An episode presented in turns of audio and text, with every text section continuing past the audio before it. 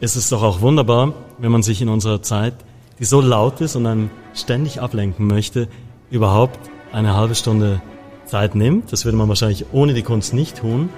Und sich überlegt, okay, was war damals, was ist heute, was sind die Gefühle, die mir ausgelöst werden, warum sind die so? Und äh, wo stehe ich eigentlich selber gerade im Leben? Sagt Dario Suter, Filmproduzent und Medienunternehmer aus Berlin, den wir für unsere elfte Ausgabe des Stoberkreis Podcasts Kunstpause live und mit Publikum in der neuen Nationalgalerie getroffen haben. Dario, du bist 1978 äh, in Zürich geboren. Du kommst aus einer Künstlerfamilie, kann man sagen, aus einem sehr kunstnahen Haushalt und ähm, hast dann studiert in St. Gallen, Betriebswirtschaftslehre, wie es so schön heißt, aber immer mit einem ganz klaren Fokus auch auf die Kunst, nämlich mit Medienmanagement in deinem Fall. Hast äh, gelernt oder ein bisschen über die Schultern geguckt äh, bei Springer und bei Renier in der Schweiz und StudiVZ mitbegründet, das viele von uns wahrscheinlich noch kennen. Wir alle hatten da mal ein Profil, äh, bevor andere äh, Social-Media-Netzwerke noch bekannter und größer wurden. Aber in Deutschland wart ihr das wichtigste äh, Netzwerk zu der Zeit.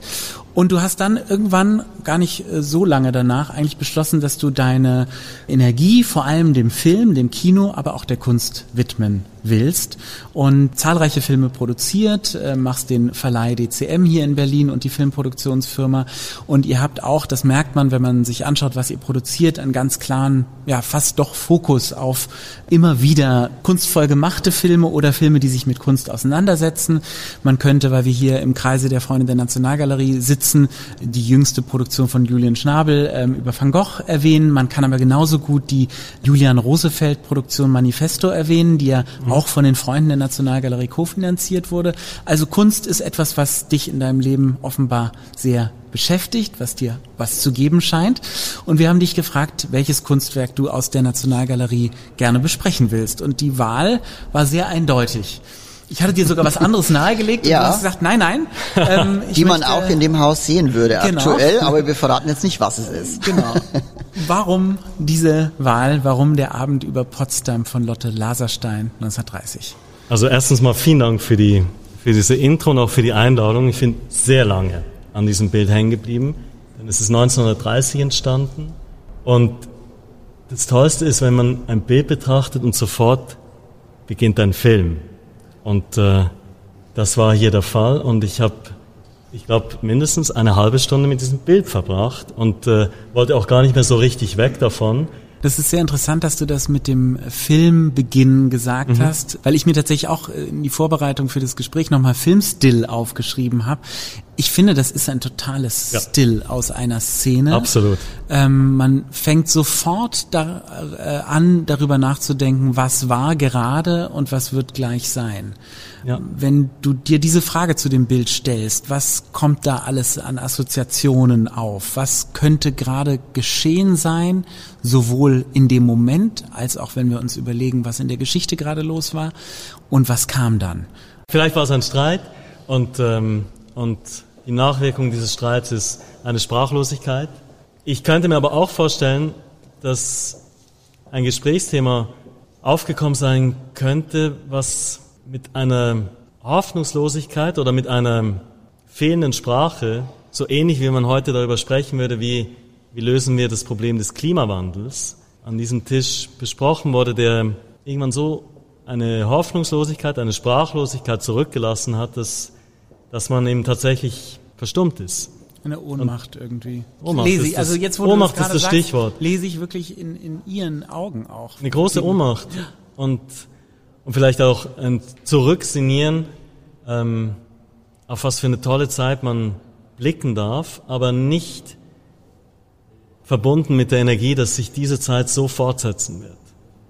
Für mich hat die Geschichte eigentlich heute begonnen. Das hat mir in dem Bild so gefallen, weil ich dachte, eigentlich ist es eine, ein, ein Abendmahl sozusagen, was heute hätte entstehen können, weil ich dachte, die Leute sind so verloren, sie sind zwar miteinander, aber sie sind so verloren, jeder ist so in sich gekehrt und wäre es heute gemalt, würde eigentlich nur noch das Smartphone fehlen. Und das war meine erste Assoziation. Ich dachte, wow, wie zeitgemäß, man ist zwar zusammen, aber irgendwie ist alles andere interessanter, als miteinander ins Gespräch zu kommen. Und es ist auch eine tiefe Melancholie spürbar. Mhm. Und ich fand, das ist gar nicht weit weg von unserer heutigen Zeit. Und das war eigentlich meine, meine erste Assoziation. Und ich habe erst später gedacht, aus welcher geschichtsträchtigen Phase der deutschen Geschichte mhm. dieses Bild entstanden ist, mit 1930, also Wirtschaftskollaps 29 sozusagen bereits geschehen. Vielleicht eine düstere Vorahnung, was als nächstes kommen könnte, das weiß man nicht, das hat man vielleicht später so interpretiert. Mhm. Aber ich fand auch das mit unserer Zeit nicht unähnlich, weil ich denke, irgendwie spüre ich zumindest oder glaube zu spüren, dass sehr viel Ungewissheit mit Blick in die Zukunft da sein könnte. Und wenn ich an diesen Tisch zurückkehre, dann ist die Jahreszeit ja wahrscheinlich kein blühender Frühlingstag, sondern der Sommer neigt sich hier schon im Ende zu. Es geht Kriegt Richtung schon so Herbst. die erste Kälte auf, hat genau. man das Gefühl. Da liegen, ähm, wir können es ja für alle Hörerinnen mal beschreiben, da liegen ähm, reife Birnen auf dem Tischtuch auf einem Tischtuch, das einen ganz klar gezeichneten Faltenwurf hat, also offenbar eine Weile nicht aus dem Schrank hervorgeholt wurde. Wahrscheinlich fand lange kein Abend wie dieser statt, könnte man denken. Genau. Es ist eine herbstliche Luft irgendwie, große äh, Gewitterwolken oder auf jeden Fall regenschwangere Wolken ziehen da auf. Es ist eher ziemlich düster vom Bildaufbau her. Es ist deswegen auch, ich finde, total fürs Kino. 2 zu 1 vom Format her, ungefähr einen Meter hoch, zwei Meter breit, in einem Holzrahmen gefasst. Es sind fünf Personen drauf. Ursprünglich waren es mal sechs. Eine Person wurde dann übermalt noch von Lotte Laserstein. Es sind drei Damen, jeweils links außen, links und rechts außen, eine in der Mitte, sehr zentral mit einem, ja, sehr sommerlichen Oberteil, würde man sagen. Die ist sehr mhm. luftig angezogen mit einem gelben ja, ärmellosen Shirt und zwei Herren, die ja finster oder Gedanken verloren reinblicken, je nachdem, in welche Richtung sie vielleicht schauen, die sehr gesetzt angezogen sind, sehr für die Zeit angezogen sind. Es werden Getränke ausgeschenkt. Wir haben vorher schon mal im Vorgespräch sehr drüber gerätselt, was. Man sieht nämlich unten links zwei Weinflaschen stehen, die wahrscheinlich da stehen, weil sie leer sind und nicht, weil sie voll sind. Und auf dem Tisch äh, wird vielleicht gerade etwas anderes verköstigt, weil die zwei Gläser, die man sieht, na, keine Weingläser sind. Vielleicht ist es Bier, vielleicht ist es auch etwas anderes. Schnaps ist Schnaps. Denkbar. Da wäre es vielleicht zu viel. Also wenn das Schnaps ist, wäre es, glaube ich, eine etwas andere Stimmung ich glaub, auf in dem anderen Bild. Zeiten hat man deutlich mehr getrunken als heute.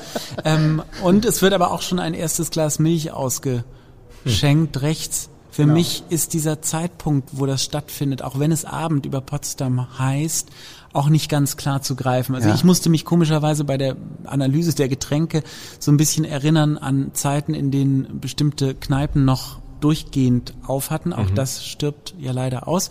Ähm, und man sozusagen oft das Glück haben konnte, dass die letzten Leute, das ist im Schwarzen Café, gibt's manchmal noch solche Szenen. Genau, die ja. letzten Leute sind quasi noch beim Schnaps und ziemlich hinüber und die ersten kommen schon so rein und trinken ja. Orangensaft und Kaffee und sind schon so ganz resch. die neue äh, Tageszeitung unterm Arm. Hier beginnt ein neuer Tag. Das hat dann ja. fast das Kathartische neben dem Exzessiven. Vielleicht noch ein ganz kleiner, kleiner Satz dazu. Wir gucken nämlich auf Potsdam Potsdam im Hintergrund. Wir sind 1930, man würde eigentlich denken, Lotte Laserstein an der Berliner Akademie gewesen. Warum man eigentlich nicht Berlin malt, da können wir vielleicht gleich nochmal drüber sprechen. Man sieht nämlich drei Kirchen im Hintergrund und das ist eine Ansicht von Potsdam, die gibt es so nicht mehr, weil ja ein Weltkrieg stattfand später, der große Teile Potsdams zerstört hat. Also es ist auch stadtgeschichtlich quasi festgehalten, dieses Jahr 1930, was wie gesagt diese Ansicht heute nicht mehr wiedergibt. Und es ist auf jeden Fall eine Stimmung, die so unmittelbar durchschlägt, dass man sofort mit an diesem Tisch sitzt und die Melancholie überträgt sich auf einem selbst. Auch so das Sinnieren über was war und vielleicht die Unsicherheit über das, was kommt. Also für mich, für mich hat das Bild eine wahnsinnige Kraft und, ähm, und ich merke es jetzt auch gerade, wenn ich es noch einmal betrachte, also dieser Film geht weiter und ich bin sehr berührt von diesem. Mhm. Es ist entstanden, indem Lotte Laserstein, wie wir sehen, eine ziemlich große Holzplanke, denn es handelt sich mhm. nicht um eine Leinwand, sondern um eine Holzplanke, von Berlin mit der S-Bahn nach Potsdam gebracht hat und dann vor Ort eine Skizze dieser Situation gemacht hat und dann ist es quasi wieder zurück in die, also es ist dann über ein halbes Jahr entstanden und gemalt worden, schon im Atelier. Sie hat sehr lange dran gearbeitet. Sie hat, wie gesagt, äh, mehrere Schichten äh, übermalt, teilweise die Figurenkonstellation ein bisschen verändert. Das gelbe Oberteil war mal rot, ähm, wie ich auch nur durch Recherchen rausfinden Ja. konnte, ähm, was natürlich auch nochmal was ganz anderes aufmachen würde, ja. Ähm, äh, und ähm, aber so ist es entstanden und das muss man dazu sagen. Ähm, 1929 war die Weltwirtschaftskrise. Die Familie von Lotte Laserstein hatte selber sehr viel Geld verloren. Diese Planke war auch einfach das, was sie gerade zum Greifen hatte, um dieses Bild anzufangen. Leinwand war zu teuer, Ja. schlicht und ergreifend. Genau. Und sie hat nach Modell gemalt. Also es ist keine äh, Szene, die sie sich sozusagen aus dem Kopf konstruiert hat, sondern es gibt diese Dachterrasse tatsächlich in Potsdam. Und sie hat Freunde ähm, aus ihrem Kreis genommen, auch ihr Ehemann, ähm, den sie genommen hat für die Komposition und die mussten teilweise sehr lange durchhalten, haben das nicht ganz immer geschafft, deswegen ein kleines Bonmot noch an der Seite. Die äh, Milchausgießerin rechts, der Oberkörper gehört nicht zu den Füßen, äh, denn die Beine, die man sieht, die gehören dem gleichen Modell, die ganz links steht. Die wurden sozusagen im Laufe des Malprozesses ausgetauscht. Und Lotte Laserstein war so ehrlich, es sind nämlich die gleichen Schuhe. Daran kann man das erkennen. Da hat sie sie nicht geschummelt, sondern dazu steht sie auch. Und äh, dieses Modell ist nicht irgendein Modell, sondern es ist, du hast vorhin gefragt im Vorgespräch, Dario, wo ist wohl die Freundin Genau. von Lotte Laserstein? Und das ist genau diese Dame links, die wir so im Halbprofil elegant am Geländer an der Reling stehen sehen. Das ist Traute Rose. Ja. Selber Künstlerin, hat Tanz gelernt bei Mary Wickman, hat dann Fotografie gelernt, also so verschiedenste Künste, in denen sie unterwegs war. Hast du dich mit dem Verhältnis sozusagen beschäftigt von Traute Rose und Lotte Laserstein, als du, als du nochmal recherchiert hast zu dem Das habe ich gemacht. Ihr habt sehr viel besser recherchiert als ich, kann ich gleich schon sagen. Habe aber trotzdem in Erfahrung gebracht, dass man eigentlich davon ausgeht, dass das ihre Lebensgefährtin war. Ja. Und ähm, dass sie ihrer Zeit sehr voraus war. Mit äh, einer Frau, die selbstständig als Malerin reüssiert, die auch als Lehrerin tätig ist, die, glaube ich, auch für Werbeillustration sich quasi ihren Beruf als ähm, Existenz auch genommen hat. Und ähm, ich fand das toll. Ich finde, das ist etwas, was einem oder mich an Berlin immer fasziniert, der Zeit voraus zu sein und, ähm, und natürlich äh, in einer gleichgeschlechtlichen Partnerschaft zu leben in einer Zeit, wo das eigentlich zumindest danach unvorstellbar wurde. Ich finde das ganz interessant, deine Beobachtung, dass du sagst, äh, eigentlich fehlt das Smartphone, aber die Abgekehrtheit der Figuren zueinander und die Abgekapseltheit ist trotzdem da. Ja. Weil ich finde, man kommt auch darauf, darüber nachzudenken, wie eigentlich die Personenkonstellation ist. Also auch wenn wir uns das Werk anschauen, in der Mitte steht eine Frau, die ziemlich auffällig ist, die auch einen Blick hat, der relativ starr ist und die ist umgeben von zwei Männern. Also man kann auch darüber nachdenken, ob die sich vielleicht um diese Frau streiten. Vielleicht, und sie scheint, sie scheint zu beiden ein bisschen überdrüssig zu sein, oder? genau, Sie hat sie will keinen sie von den keinen beiden. Bock Sie will nicht keinen mehr. beiden. Ja. Und die beiden merken das vielleicht. Und äh, vielleicht sind sie auch in einem wahnsinnig philosophischen Gespräch vertieft und versuchen wahnsinnig kluge Gedanken von sich zu geben. Und die Dame in der Mitte ähm, ist, glaube ich, mit ganz viel anderem beschäftigt, mit ihren eigenen Gedanken, aber bestimmt nicht mit den beiden Herren. Ja.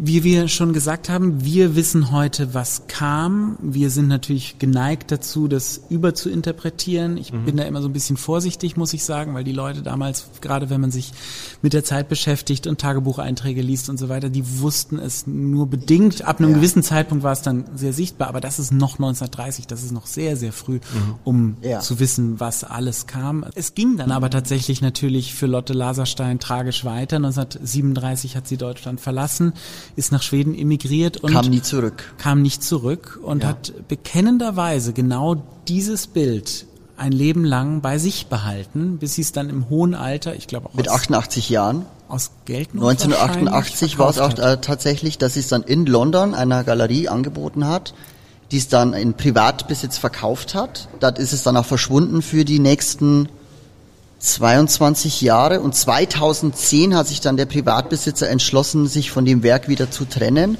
und hat es dann bei Sotheby's angeboten. Dort ist dann Philipp Dimmann damals ist dann darauf aufmerksam geworden in den Katalog, den Sotheby's dazu produziert hat und wollte das Werk unbedingt haben. Und äh, man hat dann ein Bietergefecht tatsächlich auch ausstehen müssen. Also es wurden mehrere Sponsoren gefunden, unter anderem auch die Bundeskulturstiftung Ernst oder die Ernst von Siemens Siemens Stiftung, genau, und haben eine halbe Million Euro letztlich für dieses Werk ausgeben müssen, um es dann für die Sammlung zu akquirieren. Dann ist es aber, glaube ich, erst gar nicht sichtbar geworden, sondern kam dann relativ schnell, war vor kurzem ähm, auch noch zu sehen in der Berlinischen Galerie und auch in zwei anderen Häusern in Deutschland von Angesicht zu Angesicht. Und dort wurde Lotte Laserstein eigentlich erst wieder richtig sichtbar. 2003 gab es die erste Ausstellung wieder, die war eigentlich völlig in Vergessenheit geraten. Ähm, Udo Kittelmann zum Beispiel hat den Namen gar nicht gekannt, als man ihn das erste Mal darauf ansprach, vielleicht ein Werk für die Nationalgalerie zu erwerben und wusste gar nichts damit anzufangen, weil sie tatsächlich dadurch, dass sie eben ins Exil gegangen ist und nicht mehr nach Deutschland zurückkam, hier nicht mehr sichtbar war. Die Und sogenannte verschollene Generation. genau, ja. Bis sie dann jetzt eben im Anfang 21. Jahrhundert ein großes Revival feiert und jetzt eine sehr prominente Position in der aktuellen laufenden Ausstellung in der neuen Nationalgalerie erhalten hat. Ja. Und sie ist 1898 geboren, wenn ich das richtig in Erinnerung habe. Das heißt, sie war sehr, sehr alt, als diese Ausstellung in London stattgefunden hat, die sie quasi wieder Ja, an sechs die, Jahre vor ihrem Tod war an die dann, Oberfläche ja. gebracht hat, der Kunstwelt. Und ähm, das habe ich nochmal nachrecherchiert. Sie war dann da auch mit ihrer, mit ihrer Lebenspartnerin nochmal zusammengekommen und hat äh, im Rahmen dieser Ausstellung, haben die beiden London besucht, sich dieses Bild angesehen, wenn man sich das vorstellt, man würde im hohen Alter zurückgucken auf einen Zeitpunkt in seinem Leben, wo man 32 war, dann kann man sich vorstellen, was das mit einem wohl macht. Und äh, verständlich, dass sie es so lange bei sich behalten wollte. Und eben nicht nur auf eine Fotografie, sondern eben auf ein Gemälde, was ja doch bekanntermaßen noch mehr Schwingungen, noch mehr Töne, Zwischentöne abspeichern kann, als vielleicht der ganz objektive Blick Und an dem sie einen. Sommer lang Ja. gearbeitet haben. Was, was weiß, Was war das für ein Sommer? Ja. was weiß man, was in diesem Sommer alles in ihrem Leben passiert ist, was ihr das Bild bedeutet, aber es sind ja keine zufälligen Menschen da drauf. Ihr habt das schon erwähnt, das sind ihre Freunde. Wir haben uns mit der Zeit gerade beide sehr beschäftigt durch das Projekt Fabian, das genau in der Zeit entstanden ist. Der Roman ist ein Jahr nach der Entstehung dieses Bilds geschrieben worden von Erich Kästner. Mich interessiert, wie arbeitet ihr im Verleih? Die meisten Menschen wissen überhaupt nicht, was ein Verleih ist. Die denken Nee. da noch an ihre Jugend und an Videotheken. Es ist ein Was furchtbares Wort. Wenn jemand ein ihr? besseres hat, möge er es uns bitte, bitte mitteilen. Was macht ihr? Welche Rolle spielt das Geschichtenerzählen für euch? Was ist eure Aufgabe? Ihr müsst doch eigentlich vielleicht gar nicht so anders als ein Museum Menschen an Kunstwerke heranführt, Ja. müsst ihr auch Menschen an Filme heranführen, oder? Absolut, wir müssen kuratieren, in dieser unglaublich lauten Welt das Richtige herauszupicken, was Menschen interessieren könnte. Und auch da, man fängt am besten bei sich selbst an. Es geht eigentlich immer schief, wenn wir versuchen, irgendwas herauszufinden, von dem wir glauben, dass es für ein Publikum ist, was wir aber nicht selber sind, aber uns da irgendwie so anbiedern wollen. Es geht immer schief. Also macht ihr nur Sachen, die ihr selbst auch richtig gut findet. In der Regel ja und wenn wir es nicht tun, dann werden wir sofort bestraft. Aber du es ist auch nicht so, dass unser Geschmack immer Garant für Erfolg wäre. Trotzdem, man verbringt sehr viel Zeit mit Filmen und das ist Lebenszeit und sie muss sich lohnen. Und du hast gerade gefragt, wie könnte man Verleih besser beschreiben, äh, als mit diesem komischen Wort, was an die 80er Jahre und die Videothek äh, um die Ecke äh, erinnert. Ich finde, man ist eine Art Botschafter des Films. Ich würde sagen Filmverführer, weil es gibt ja auch die Filmvorführer. Oh, das ist schön. Die sitzen in der Kabine und früher haben die noch äh, ab und zu eine Rolle gewechselt, heute drücken sie auf den Knopf. Äh, aber ich finde Filmverführer, wenn man es ernst meint, den Beruf, dann ist das, glaube ich, das, worum es geht. Finde ich großartig. Wir schreiben das in Zukunft auf die Visitenkarte. Das finde ich toll. Filmverführer, wie toll. Ja, aber das Damit stelle ich mich in Zukunft vor. wie gesagt, das machen Museen ja auch auf eine Art. Die müssen für Ausstellungen verführen, für Kunstwerke, für Künstlerbiografien verführen. Ähm, du hast BWL studiert, da denkt man über Zielgruppen nach, über Marketing etc. Das, was du jetzt gerade beschrieben hast, ist ganz anders. Da geht es viel um Herz offenbar und viel um unmittelbares Netzwerk. Und ähm, wenn man das so hört, dann würde man denken, oh, schießt der nicht ständig an seiner eigentlichen Zielgruppe vorbei, wenn er nur von sich. Aber warum nicht auf andere schließt? Warum ist das nicht so? Warum ist das auch ein Weg zum Erfolg? Warum ist das ein Weg zum Erfolg? Also ich, ich finde, es ist ehrlich. es ist einfach ehrlich, wenn man selber eine Begeisterung für etwas empfindet, dann ist es sehr viel leichter, man ist der erste Botschafter eines Films, diese Begeisterung weiterzutragen. Und wenn man das verliert, wenn dieses Feuer löscht, dann sollte man, glaube ich, auch den Beruf wechseln. Mhm. Wir machen das schon eine ganze Weile und äh, ich bin immer wieder sehr bedacht, auch in mich selber reinzuhören, ob dieses Feuer immer wieder entsteht. Mhm. Weil es ist nicht aufgesetzt, wenn, wenn ich Fabian zum ersten Mal in einer Lockdown geplagten Zeit sichte und denke, Stimmt, ja. wie toll, wenn man im Beruf zurückkehrt und ich diesen Film vertreten darf und ihn ins Kino bringen darf. Mhm. Aber man muss da sehr ehrlich sein und man muss in sich reinhören und gucken, ist dieses Feuer da? Und wenn es da ist, dann ist die Chance groß, dass man einen kleinen Flächenbrand entfachen kann. Wenn es nicht da ist, finde ich, muss man sehr aufpassen, dass man nicht so ein komischer BWLer wird, der dann nach Zielgruppen geht und irgendwelche Excel-Tabellen äh, ausfüllt und glaubt, damit Kunst vermitteln zu können. Mhm. Also für uns hat es nie so richtig so funktioniert, sondern es war immer sehr persönlich geprägt.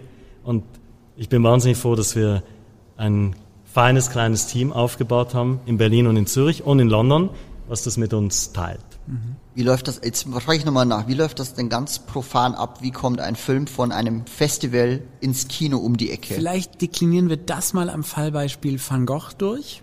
Gerne, Gerne ja. ja. Ähm, der ja auch jüngst, also nicht so jüngst, aber doch kurz vorm Lockdown noch zu sehen war. Mhm. Ähm, wie, wie war da die Genese tatsächlich? Und welche Rolle spielen dann auch Überlegungen von, wie kriege ich Menschen, die sich für Van Gogh interessieren, aber nicht ins Kino gehen, doch ins Kino? Mhm. Absolut.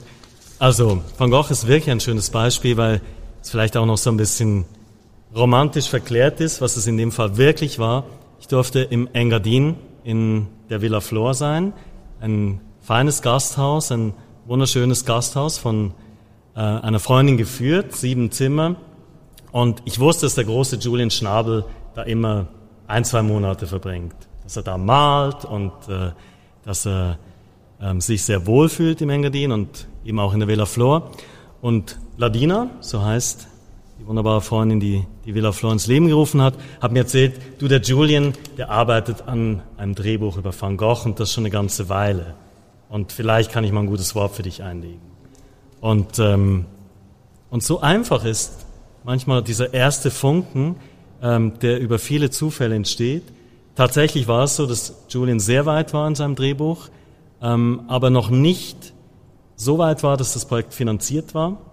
Das glaubt man gar nicht, wie schwierig es ist, einen Independent-Film zu machen. Selbst als Julian Schnabel. Selbst als großer Julian Schnabel. Selbst wenn man Willem Dafoe als wunderbaren Schauspieler hat. Und schon einen fantastischen ersten Spielfilm gemacht hat mit Schmetterling und Taucherglocke. Weiß Gott, ja. Und auch mit Basquiat übrigens. Ja, klar. Also ähm, wirklich schon realisiert hat, auch als, als äh, Regisseur. Nichtsdestotrotz, es ist immer wieder eine Schwierigkeit. Es braucht immer ein paar Menschen, die daran glauben. Wir haben dann daran geglaubt und wir haben ihm ähm, sozusagen auf dem Weg einer Co-Produktion geholfen, auch Geldgeber zu finden. Wir haben uns selber beteiligt an dem Film und haben ihm auch den sogenannten Verleih für die deutschsprachigen Territorien gemacht. Und es ist eine wunderbare Freundschaft, ist vielleicht zu viel gesagt, aber doch eine Bekanntschaft durch Van Gogh entstanden, die sich über das Kennenlernen, dann die Produktion dann die Weltpremiere in Venedig und dann eben quasi die Herausbringung in Deutschland, eine Kinotour, die uns sehr verbunden hat.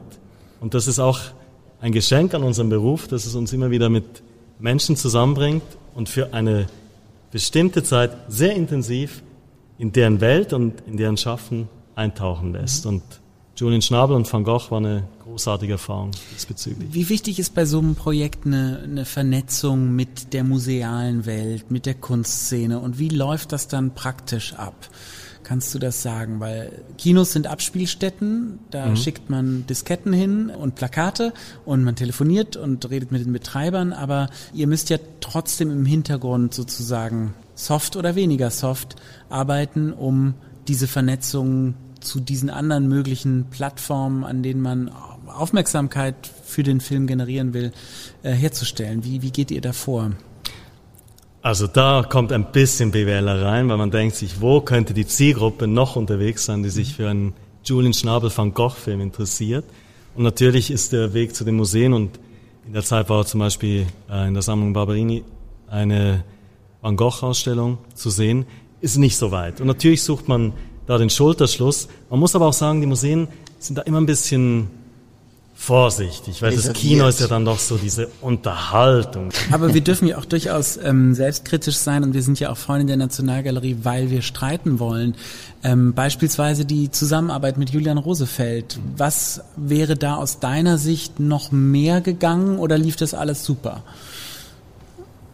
Also natürlich hätte man sich noch gewünscht, vielleicht mit dem Hamburger Bahnhof zum Beispiel, wenn wir von Berlin sprechen, näher zusammenzuarbeiten. Mhm natürlich, man würde sich da vielleicht noch mehr wünschen. Man würde sich wünschen, man kommt jetzt wieder sehr äh, banales BWLer-Getue äh, in einen Newsletter zum Beispiel rein oder man, man macht ja. eine Kooperation. Aber Manifesto ist ein wunderbares Beispiel. Manifesto ist ein so toller Film, eine so tolle Arbeit, äh, die ja gar nicht als Kinofilm erstmal konzipiert mhm. war, dass es ein, ein Geschenk war, mit, äh, mit Julian zusammenzukommen und daraus noch einen Kinofilm zu machen, den ins Kino zu bringen und äh, und ihm so noch ähm, ein zweites Leben einzuhauchen außerhalb von einer musealen Ausstellung. Und ähm, ja, von daher sind wir nicht böse, dass, äh, dass wir es gemacht haben und vielleicht geht in Zukunft ja noch ein bisschen mehr ins, in der Zusammenarbeit mit Museen.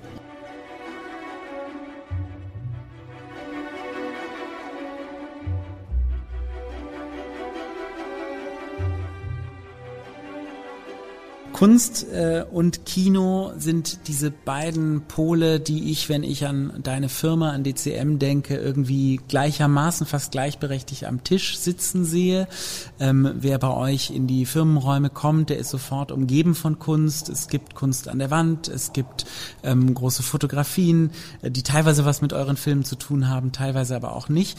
Ihr seid gerade dabei, einen ganz neuen Ort äh, zu kreieren für eure Firma, aber auch für andere Firmen, die mhm. ähm, sich diesem Projekt sozusagen Berlin 8 heißt es anschließen können. Vielleicht kannst du von diesem von dieser Vision erzählen, was für einen Ort ihr schaffen wollt und was der alles umfasst. Ja, sehr gerne. Also, wir sind in der Schönhausallee 8, deswegen 8 Berlin oder auch Berlin 8. Das gefällt mir auch sehr gut. Das klingt noch ein bisschen internationaler zu Hause seit äh, über zehn Jahren mit unserer Firma. Es ist eine alte Fabrik von 1912 und äh, wir sind da so reingestolpert und haben das äh, Objekt kaufen können. Das war nicht im Businessplan sozusagen, sondern es war eine Zufälligkeit, aber sie ist aus einer Leidenschaft entstanden für den Ort und für das Potenzial, was dieser Ort mit sich bringt. Und diese alte Fabrik hatte einen Teil, der durch den Krieg zerstört wurde. Den haben wir jetzt neu aufgebaut und äh, Architektur von äh, Thomas Kröger. Und äh, die Vision ist, dass wir Menschen unter einem Dach versammeln, die miteinander mehr erreichen, als wenn sie irgendwo sonst in Berlin ihr Büro hätten. Und Film und DCM ist der Ausgangspunkt, ist der Nukleus in der Ach Berlin. Und wer sich sozusagen daran anschließen kann, was inhaltlich Sinn machen würde, der ist herzlich willkommen. Also wir versuchen das, wir versuchen das so so verbinden wie möglich zu gestalten, ohne dass wir sagen, das ist jetzt ein Filmhaus oder das ist ein Kunsthaus, sondern wir suchen Menschen, äh, die offen sind, die was bewegen wollen und für die Storytelling, das ist ja unser Kerngeschäft, ähm, sicher ein gutes Mittel ist, um, um es quasi den Menschen zu vermitteln. Und die auch Storytelling brauchen. Auch die Mitglieder des Stoberkreises sind dazu aufgerufen, sich mal zu melden, wenn das sie das für sich äh, behaupten. Unbedingt, können. unbedingt, weil wir, wir suchen nicht nur tolle Mieter, sondern wir werden auch ein Programm gestalten, was sehr, sehr abwechslungsreich sein wird. Wir haben ein Kino in unserem Haus mit 70 Plätzen. Das wird unser erstes Lagerfeuer sein, was die Menschen versammelt. Ähm, und vieles mehr. Wir haben auch eine großartige Dachterrasse mit Blick über Berlin. Und, nicht über äh, Potsdam? Nicht über Potsdam, aber über Berlin. Und ähm, das ist jetzt nicht nur so da, dahingesagt. Mein mein Partner in dieser Sache, Sebastian, ist hier mit uns im Publikum. Ist ernst gemeint. Wen das interessiert, der soll sich bitte melden. Und momentan gibt's ähm, tolle Baustellentouren, aber es ist gar nicht mehr so weit davon entfernt, ähm, zumindest teilweise eröffnet zu werden. Hoffentlich zur Berlinale 2022 im Februar.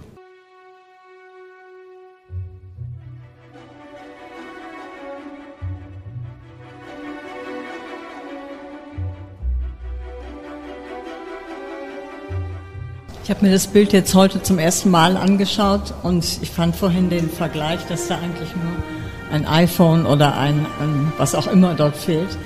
Mich berührt an der Nicht-Gesprächssituation sehr, dass für mich hat es dem, da war etwas davor. Und ich kann mir nicht genau vorstellen, was es war. Aber jedenfalls war das etwas, was die sehr, sehr nachdenklich gemacht hat. Und ich glaube auch, dass sie deshalb das Bild nie weggeben wollte, weil sie genau weiß, was die Situation war. Und äh, an den Dario gewandt, du kannst daraus einen Film machen. Das ist mhm. ein Bild, das so viel erzählt und es sind bestimmt auch begabte Drehbuchautoren hier. Das äh, ist sogar der Fall. Ich will ein bisschen die Brücke schlagen zu dem Film Fabian, weil das vorhin Unbedingt. schon gefallen ist und das ja in diese Zeit reinfällt.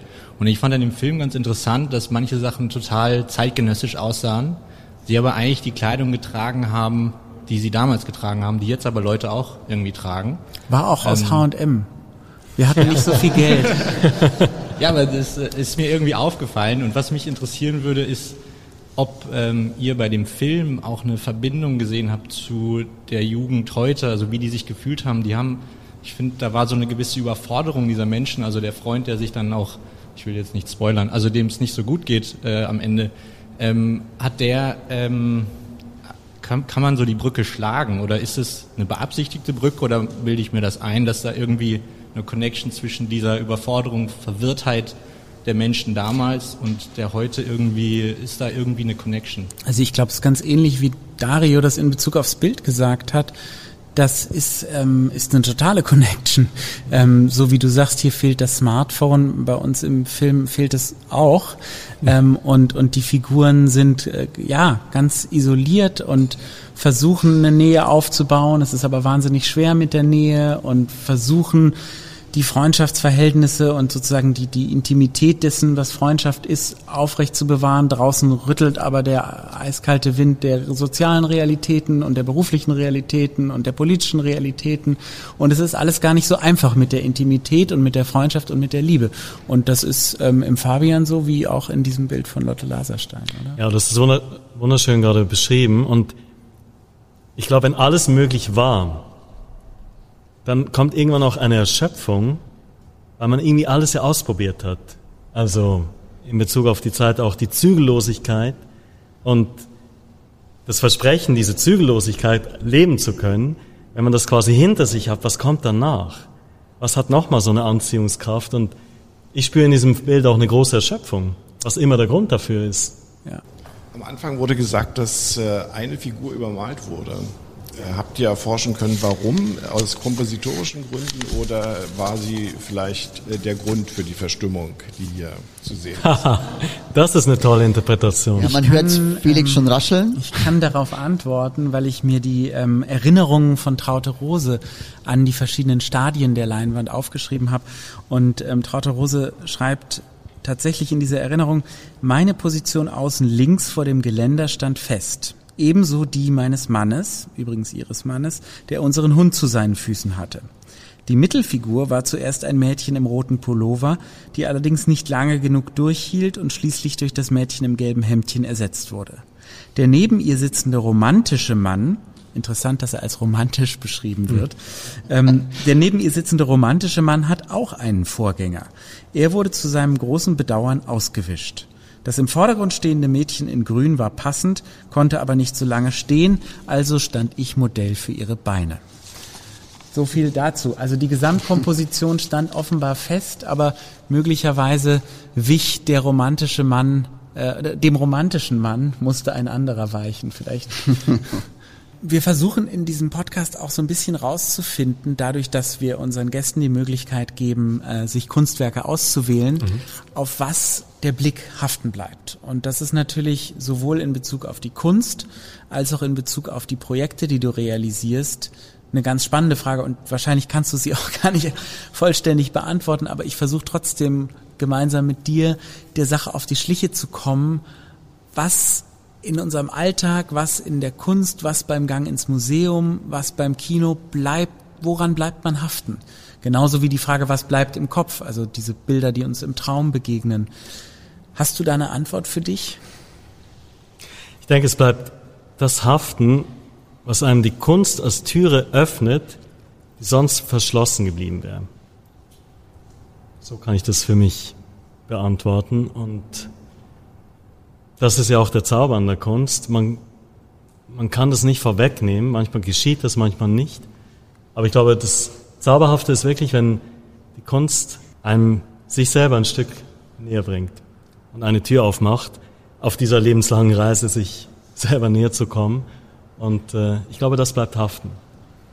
Auch wenn man Für dafür mich. in Kauf nehmen muss, wie du es gesagt hast, eine halbe Stunde mit diesem ja nicht ganz einfachen Bild, was jetzt nicht unbedingt dazu geführt hat, dass deine Stimmung sich hebte an dem Abend wahrscheinlich, ähm, auch wenn man das in Kauf nehmen muss. Auf jeden Fall. Und das, es ist doch auch wunderbar, wenn man sich in unserer Zeit, die so laut ist und einem ständig ablenken möchte, überhaupt eine halbe Stunde Zeit nimmt, das würde man wahrscheinlich ohne die Kunst nicht tun, und sich überlegt, okay, was war damals, was ist heute, was sind die Gefühle, die mir ausgelöst werden, warum sind die so und äh, wo stehe ich eigentlich selber gerade im Leben. Und äh, dafür bin ich Lotte Laserstein, auch 2021, weit weg von der Entstehung dieses Bildes, sehr dankbar. Es war ein toller Abend. Das ist ein wunderbares Schlusswort. Danke Dario Suter, dass du heute da warst. Danke an euch alle. Heute live aus dem Foyer der neuen Nationalgalerie der Stoberkreis Podcast Kunstpause. Die elfte Ausgabe war das das erste Mal mit Live-Publikum. Wir machen weiter. Wir machen weiter. Es gibt weitere Folgen. Dankeschön an euch und schönen Abend.